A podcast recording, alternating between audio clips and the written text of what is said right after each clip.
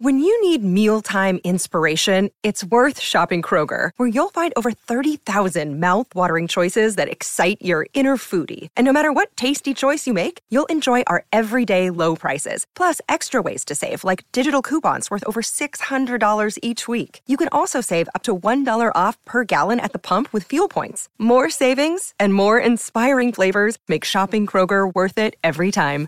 Kroger, fresh for everyone. Fuel restrictions apply. Es Leonardo da Vinci el legendario inventor. No dormía por la noche como nosotros.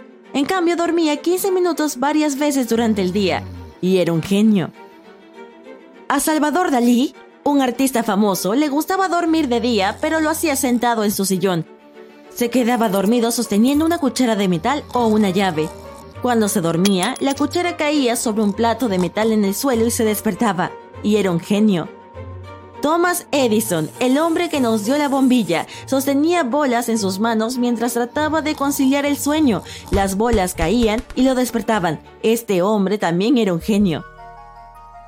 Estas personas se quedaban dormidas de esta extraña manera por una razón. Estaban tratando de entrar en la zona crepuscular cuando su cerebro ya no está despierto pero tampoco dormido.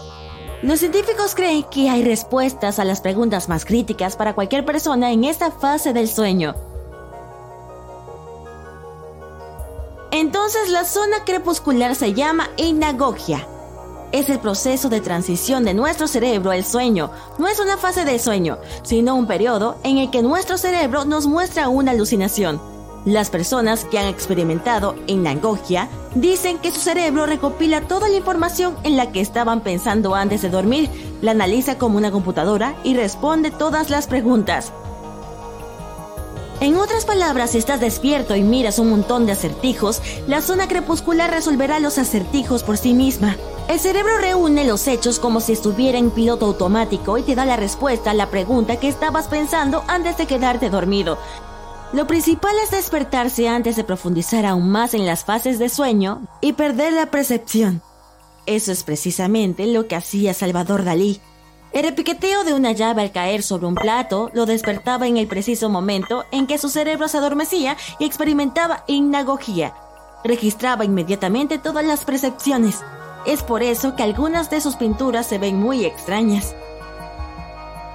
Tú también has experimentado ese estado cuando de repente te despiertas en la noche con una idea y la escribas rápidamente en tus notas, pero no pensaste en nada en particular antes de irte a dormir. Entonces cuando miras tus notas por la mañana ves algo como Super Paloma. Pero algunos científicos piensan deliberadamente en tareas complejas antes de irse a dormir para que su cerebro casi dormido les dé una pista. James Watson, por ejemplo, vio dos serpientes entrelazadas mientras dormía y se dio cuenta de que así es como se ve la estructura de nuestro ADN. Another day is here and you're ready for it. What to wear? Check. Breakfast, lunch and dinner? Check. Planning for what's next and how to save for it? That's where Bank of America can help. For your financial to-dos, Bank of America has experts ready to help get you closer to your goals. Get started at one of our local financial centers or 24-7 in our mobile banking app. Find a location near you at bankofamerica.com slash talk to us. What would you like the power to do? Mobile banking requires downloading the app and is only available for select devices. Message and data rates may apply. Bank of America NA, member FDIC. La zona crepuscular también se llama N1. Es la primera fase del sueño. Los científicos experimentaron recientemente con la investigación de esta zona crepuscular. Alrededor de 100 participantes tuvieron que resolver problemas de matemáticas. En un momento los científicos permitieron que los participantes tomaran un descanso. Estaban reclinados en un sillón en una habitación oscura, sosteniendo una taza en sus manos. Muchos de los participantes se quedaron dormidos, dejando caer la taza. El sonido los despertaba y tenían que seguir haciendo problemas de matemáticas. Los resultados del experimento mostraron que aquellos participantes que se quedaron dormidos y entraron en la fase de la zona crepuscular tenían un 83% de posibilidades de resolver los problemas. Los participantes que permanecieron despiertos tenían solo un 30% de posibilidades. Los participantes en el experimento solo necesitaron 15 segundos en la zona crepuscular para obtener una ventaja considerable. Los científicos atribuyen este impulso en la actividad cerebral y la creatividad al hecho de que nuestro cerebro se encuentra en el estado ideal en el que tiene esta cognición suelta y asociaciones extrañas en esta fase de sueño. Si no te despiertas y te vas a dormir, después de N1 tu cerebro se adentra aún más en N2. Estas dos fases son el sueño superficial. Puedes despertarte aquí sin problema. En la fase N1 incluso puedes escuchar los sonidos a tu alrededor. Si alguna vez has quedado dormido en el metro, has estado en una de estas fases. Luego tu cerebro se sumerge en la fase más profunda del sueño, N3. Si te despiertas durante esta fase, te sentirás terrible. Te sentarás en el borde de la cama durante un tiempo, tratando de recuperarte. No es de extrañar, porque si observas tu actividad cerebral, la frecuencia de tus ondas se ralentiza cada vez más con cada fase. El sueño de ondas lentas también se llama sueño no REM. REM es movimientos oculares rápidos. La temperatura de nuestro cuerpo desciende ligeramente en esta fase y el cerebro utiliza menos energía. Después del sueño más profundo, el cerebro se acelera. Comienza el sueño REM. Es donde tienes sueños vívidos y extraños, y para mirar a tu alrededor en sueños, mueves los ojos en la realidad. Muy rápidamente, es por eso que esta fase se llama sueño de movimientos oculares rápidos.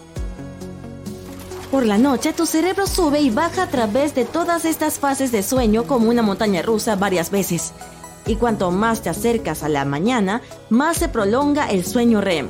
Es por eso que los sueños más largos y vívidos suceden por la mañana. Además, el sueño REM ayuda al cerebro a ordenar toda la información recopilada durante el día. Resalta la información que necesita y la guarda.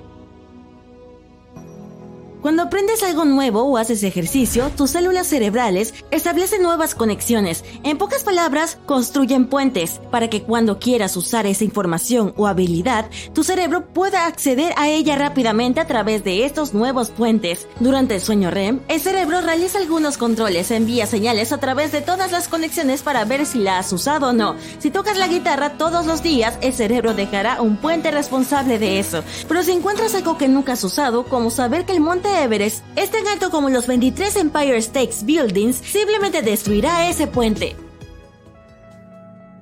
Los científicos construyeron un pequeño laberinto para estudiar la capacidad del cerebro para hacer tales conexiones en los sueños. Dejaron que unos ratones lo atravesaran y controlaron su actividad cerebral. Cada vuelta del laberinto iluminaba ciertas áreas del cerebro. Poco a poco los ratones aprendieron todos los giros del laberinto. Sus cerebros se iluminaron mucho. Mientras los ratones se dormían, sus cerebros intentaban asimilar y organizar este conocimiento de la ruta dentro del laberinto. Sus cerebros repetían estas mismas notas, solo que mucho más rápido.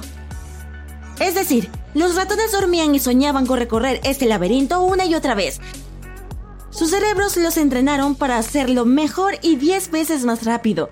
Y al día siguiente, cuando los ratones despertaron, comenzaron a recorrer el laberinto con mejores resultados. Entonces, si la fase más valiosa y emocionante es el sueño REM, ¿por qué necesitamos el sueño de ondas lentas? Mucha gente piensa que para darle al cerebro la oportunidad de descansar, pero el cerebro nunca descansa, ni un segundo en toda tu vida. La respuesta correcta es darle a tu cuerpo un diagnóstico de hardware. Cuando estás despierto, tu cerebro recibe señales de todos los sentidos, imágenes de tus ojos, sonidos de tus oídos, etc. Pero cuando duermes, todos estos sentidos están básicamente apagados en ese momento tu cerebro recibe señales de los órganos internos. Y si encuentra un error en uno de ellos, envía una alerta para corregir ese error. Los científicos probaron esto estimulando los órganos de un gato mientras dormía. Su cerebro recibió esa señal y respondió sumergiéndose aún más profundamente en el sueño para responder a ella. La segunda función del sueño no REM es lavar el cerebro. Literalmente, mientras estás en una fase de sueño profundo, tus células nerviosas se encogen.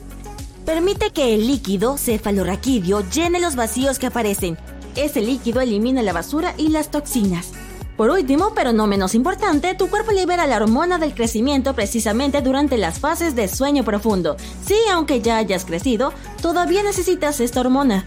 Te ayuda a regenerar, previene la calvicie y la piel seca. También fortalece los huesos y ayuda a quemar grasa. Así que olvídate de la dieta. Solo duerme tanto como puedas. Oye, ¿alguna vez has temblado repentinamente en el momento en que casi te quedas dormido? Entonces este dato extra es para ti. Cuando te quedas dormido, tu cerebro apaga algunos sistemas corporales innecesarios para que puedas descansar. Pero a veces esto no sucede al mismo tiempo. Cuando te estremeces significa que tu cuerpo ha apagado la parte responsable de la posición de tu cuerpo en el espacio, pero como todo lo demás seguía funcionando, el cuerpo lo percibe como una caída libre. Nuestros reflejos nos dicen que nos despertamos de inmediato y le indican a todo nuestro cuerpo que lo haga. Como resultado, te estremeces con la sensación de caer, aunque estés acostado en la cama.